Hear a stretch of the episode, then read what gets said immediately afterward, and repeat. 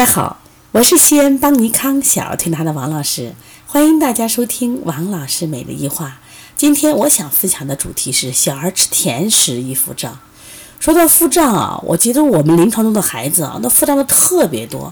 从舌象上来看，舌面上气点多的容易腹胀，舌面高凸的啊容易腹胀，而且你拿手拍他的肚子，砰砰砰响。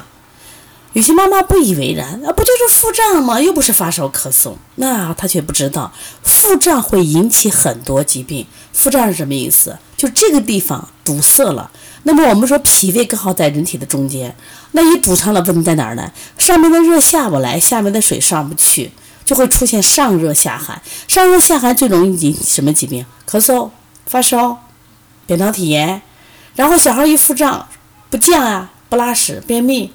然后慢慢就厌食，所以说，这个腹胀重要不重要？长期腹胀、肠胀气是不是还会有腹痛？孩子每天晚上肚子疼得不得了，你觉得是不是病？一定是病。所以我们家长一定要重视腹胀。那我们发现现在的孩子腹胀怎么这么多？除了他平常的运动量不够以外。因为现在的小孩几乎运动很少，因此呢，他肌肉松软，气机本来就运行不畅，这是一方面。第二个呢，我觉得吃甜食多。其实，在古人啊，很早有一本书叫《素问·齐病论》，他就说啊，甘者令人中满。他说食甘就吃甘的是甜的，则中气缓而善满，故中满。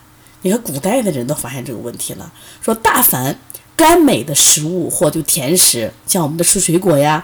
还有这个蛋糕呀、面包呀、巧克力呀，那么这样的食物久食易生满病，那这样的事实呀也很多很多了。所以因此呢，我希望大家呢，在饮食上要稍微调整一下啊。这两天我就说到水果的问题，我说你看海南的水果哈，它含糖量特别高，这一定适应当地的生活，因为当地的人这个他一般情况下就出汗太多了。就是我们说出汗多，糖损失多呀，所以他要吃一些含糖量高的食物。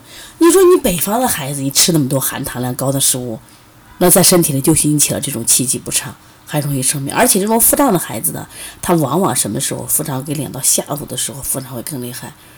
而且那下午的时候，小孩儿这发烧的这频率不就高了吗？晚上咳嗽的频率不就高了吗？晚上厌食的频率不就高了吗？而且晚上我们接回家又不运动。这就是容易生病。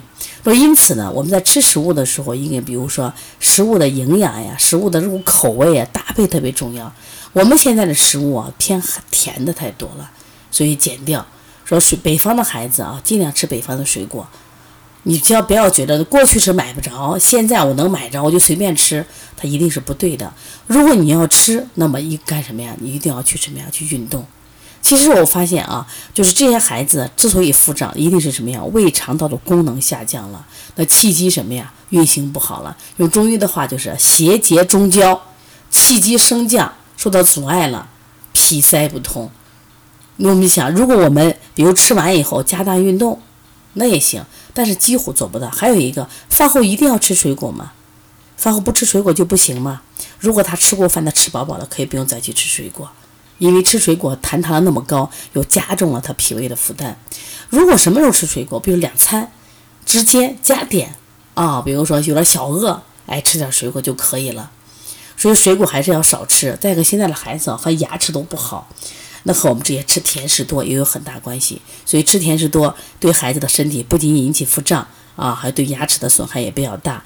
另外呢，我们现在小孩的近视率特别高，也和吃甜食有关。因为甜食吃多以后，人身体里里面这个，呃，肌肉里面的血钙就会降低，血钙降低，我们的肌肉就会变得更加的松弛，弹性变差。那我们的眼轴如果它弹性变差以后，容易被拉长，所以早早的近视很多。所以希望大家在饮食上一定要改变啊！再次说一下，小孩吃甜食多了容易腹胀，而腹胀呢又是百病之源。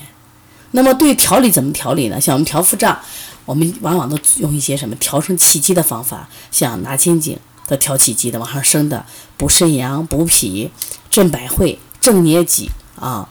另外就是，嗯，还有我们体穴的，像搓摩胁肋、摩丹田。摩丹田从哪儿磨？从这个膻中两乳之间一直磨到这个肚脐到气海关元。一般我们做九九八十一下，效果挺好的。但是前提也是什么？在少吃和多运动的情况下啊。好，大家有什么问题可以直接拨打我的电话幺三五七幺九幺六四八九。呃，另外呢，我们在五月二十一号，也就是有一周的时间了，我们举行一个邦尼康特色辩证，其中呢，我们有手诊、有面诊、有这个呃指纹观诊，还有脉诊四诊合参。那我们通过这一次课堂呢，我们希望能帮助到我们小儿推拿同行和爱好中医的妈妈们。那么我们在这次准备课程的时候，呃，内容当然很充实了，而且内容都是我们临床中的案例，舌象也很真实。而且课呢也给的很扎实，课讲的呢，我们以最通俗的语言给大家讲，目的是帮助大家在辩论水平有个提高。如果愿意学习的话，可以加我们的微信幺八幺九二八幺五幺九七。